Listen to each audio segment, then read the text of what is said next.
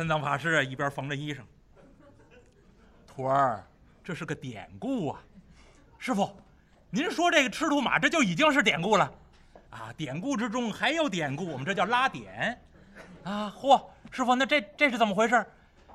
欲让众人国事之论呢？这是我们国家中的一本古籍，叫《战国策》中记载的故事。另外呢，《史记》之中也记载过这个故事。这个豫让是一名刺客，哪儿的人呢？山西人，晋人也。这个豫让呢，当初啊，辅佐过谁呢？辅佐过当时晋国有几家大臣。这位呢，豫让曾经辅佐过范氏，辅佐过中行氏，但是范氏和中行氏对这个豫让呢都一般。没有重用这豫让，后来呢，豫让又辅佐了另外一家大臣，叫智伯，智氏，这个人叫智伯。智伯对待豫让非常恭敬，而且呢，赏识豫让的本领才能，重用豫让，所以豫让呢，对待智伯可以说心腹相交。那么后来呢，这个智伯呀，要联合。韩魏两家灭掉赵襄子，反而呢，赵襄子联合起韩魏来，三家共同密谋把智伯给灭了。另外呢，韩赵魏这三家把智伯所占领的这些封地分了三家，分成这韩赵魏三家。那么这智伯被赵襄子给处死，死了之后。智伯的家臣呢，基本上四散逃亡，或者各保明主，各保新君，唯独这个豫让，豫让知道智伯与自己有知遇之恩，一听说智伯这一死，这豫让痛哭流涕，一跺脚啊，仰面朝天叹了一口气：“哎，天哪，天！”这豫让长叹一声，紧接着他说了这么一句话，这句话成为一句名言。后来历朝历代反反复复在引用这句话，怎么说呢？这个豫让冲天长叹：“智伯死了，哎，士为知己者死，女为悦己者容。”这是豫让说的，这是豫让的名言：“士为知己者死，女为悦己者容。”当初智伯这么厚待我，这么重视我，这么看得起我，现在智伯死了，我必须为智伯报仇，我才能对得起智伯知遇之恩。所以这个豫让打定主意要为智伯报仇。那报仇要干嘛？就要杀赵襄子。那么这位豫让隐姓埋名，把自己啊打扮成一个奴隶的样子，《史记》上记载叫行人，就是犯罪的人，干嘛的？干苦力。当奴隶，干什么苦力呢？到赵襄子家中啊，刷厕所。厕所脏了，去刷一刷，或者墙壁哪儿不干净了，重新涂一涂，涂厕。这豫让啊，变成这奴隶到赵襄子家里面干这个脏活暗中藏着匕首，躲在这厕所里头。你总得上厕所吧？哎，你上厕所的时候，我冷不防出来。一匕首，我要了你的性命。这赵襄子这天真上厕所来了，到厕所这儿，到门口啊，突然就觉得心惊肉跳，第六感。这赵襄子觉得心的嘣嘣嘣嘣嘣嘣，怎么回事？来搜。这贵族上厕所都好几百人跟着，得有人伺候。赵襄子一问，搜。手下人冲进厕所里头。这么一搜，没别的，就这么一个刷厕所的一个奴隶在这儿呢，就把豫让带到赵襄子面前。赵襄子一看，刷厕所的奴隶里头没别人了吗？没别人，搜他身上看看藏了什么。一搜这豫让的身上，坏了，把这匕首搜出来了，雪亮的一一把匕首。赵襄子一看。有意行刺。旁边这些家奴啊，告诉赵襄子把人宰了，这是刺客。赵襄子一问呢，你是什么人？豫让一五一十把事情一说，我啊原来是智伯的家臣，你把智伯给弄死了，而且你对待智伯呀很不尊敬。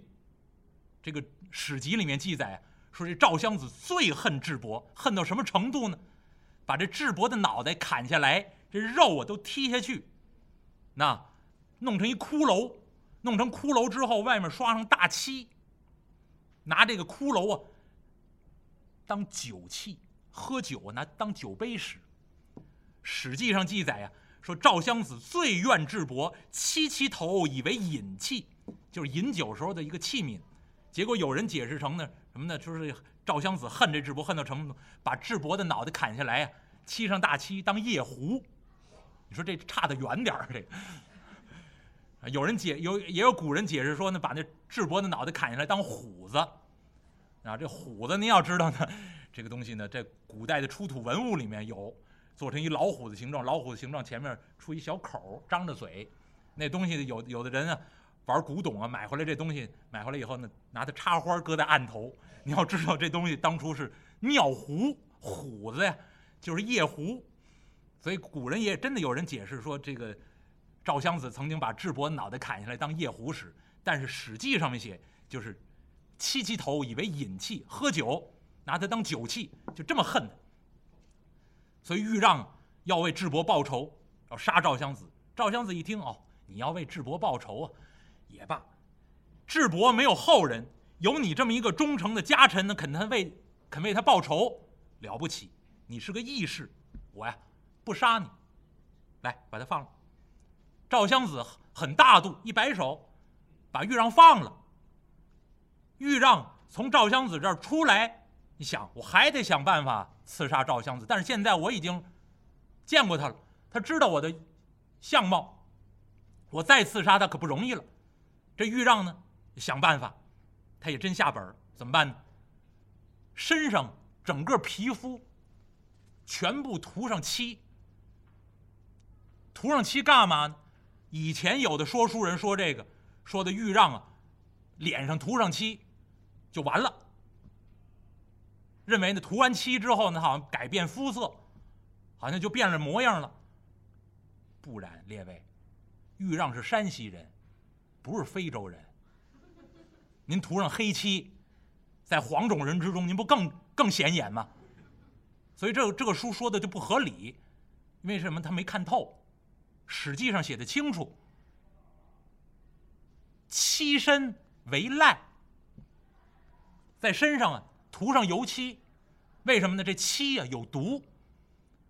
这个漆脱落之后对皮肤有伤损，就如同长了癞一样，长癞长疮，然后慢慢就腐烂。所以呢，这个豫让啊在身上涂完漆之后，不不是就这样就出去了。涂完漆之后，然后黑亮黑亮就出去，多吓人呢！这个不引人注目都引人注目了。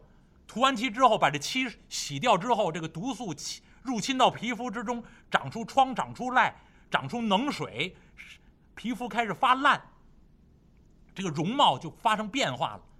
然后吞炭为哑，嗓音呢没变，别人还能听得出来，怎么办呢？吞块热炭，把这嗓子烫坏，嗓子变哑了。再一说话，今天呢给您说这段书啊，哎。另外一个风格了，栖身为赖，吞炭为哑，把自己的相貌也改了，声音也改了，然后沿街乞讨，变成一个要饭的。行好的老爷太太们呐，赏点饭吃吧。沿街乞讨，要到自己家门口，啪啪啪一拍门，自己的妻子在里面，开门出来。太太您好，赏点饭吃吧。豫让的妻子一看。哎呦，怪可怜的！你像你浑身长了癞了，进去拿点饭出来，给他没认出来是自己丈夫，豫让心里面很高兴。行了，我这个变身呢，变声啊，成功了，连我的妻子都认不出来了。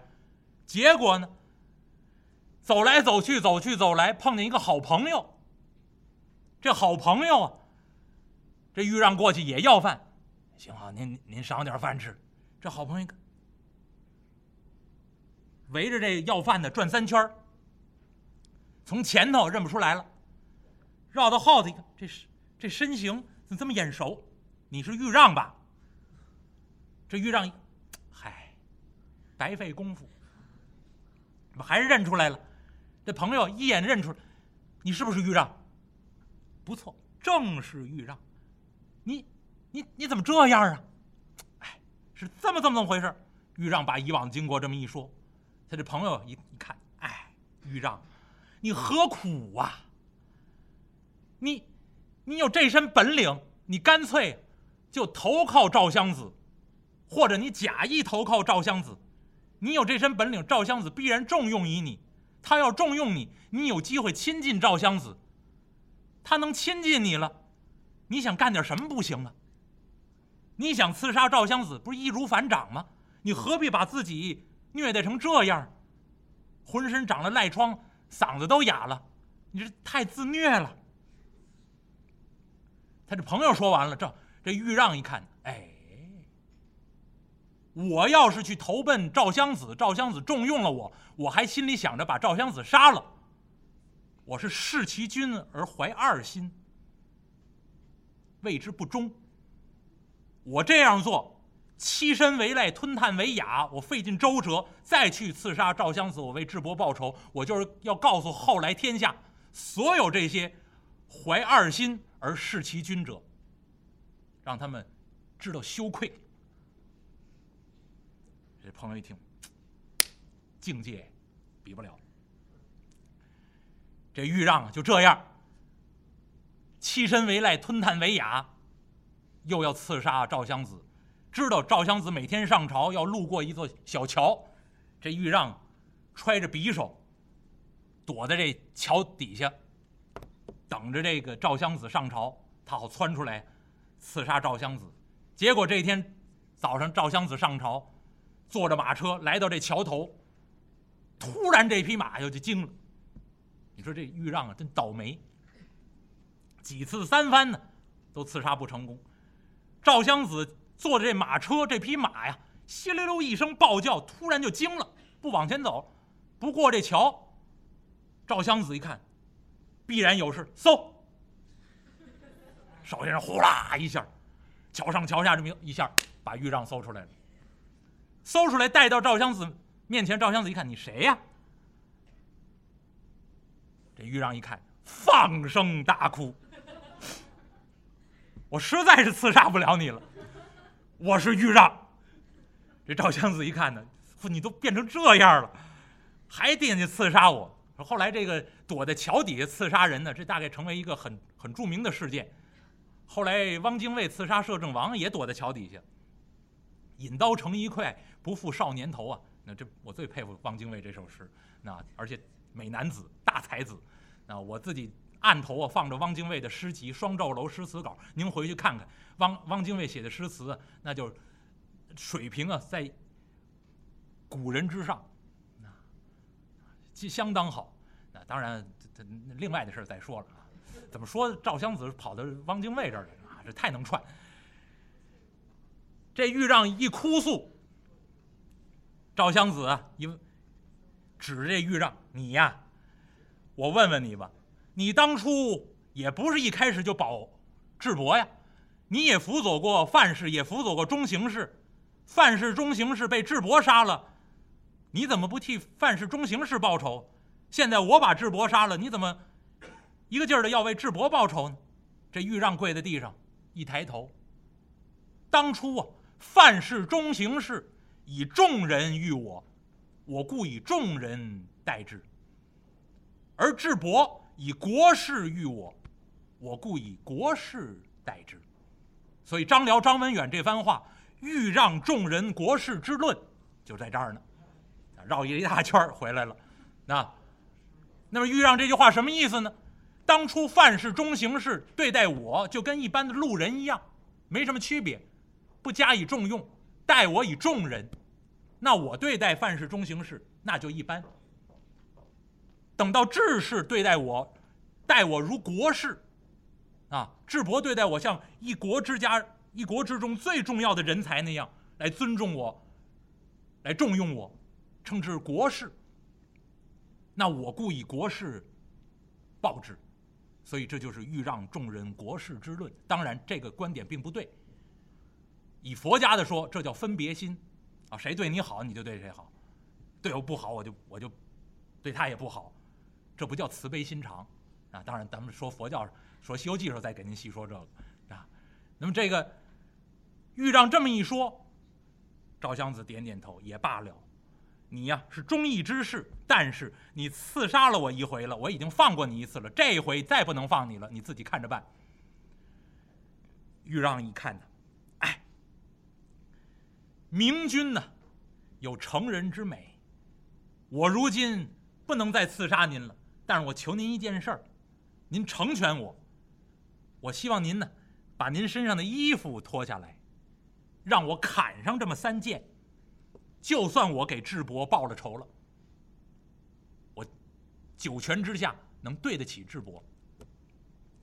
赵襄子真大度，立刻把自己身上的袍服脱下来，往地上一扔，给他一把宝剑。从人递给豫让一口宝剑，这豫让站起身形，跺着脚的。在赵襄子这袍服上砍了这么三剑，然后仰天长叹：“哎，智伯，我算对得起你了，我可以到地下去见你了。”然后拔剑自刎，死在当场。这是古代非常著名的一位刺客，《史记》里面您要感兴趣，您回去可以查，叫《刺客列传》，里面专门写了豫让的故事。那当然，如果您不愿意查的话，呃，稍后我给您发微博，言必有据啊。三藏法师缝着衣服，把这典故说完了。孙孙悟空都听傻了。嚯，师傅您绕的真远呐！孙悟空一听，师傅，那曹操听完这个典故，他懂吗？三藏法师一看，哎呀！徒儿，曹操比你我读的书要多呀，大军事家、大政治家呀，他能不懂这个典故吗？那师傅，那曹操要听完这个话，那他同意不同意？徒儿啊，曹操同意不同意？哎呀，师傅有点口渴呀，你拿杯水来，咱们待会儿再说。好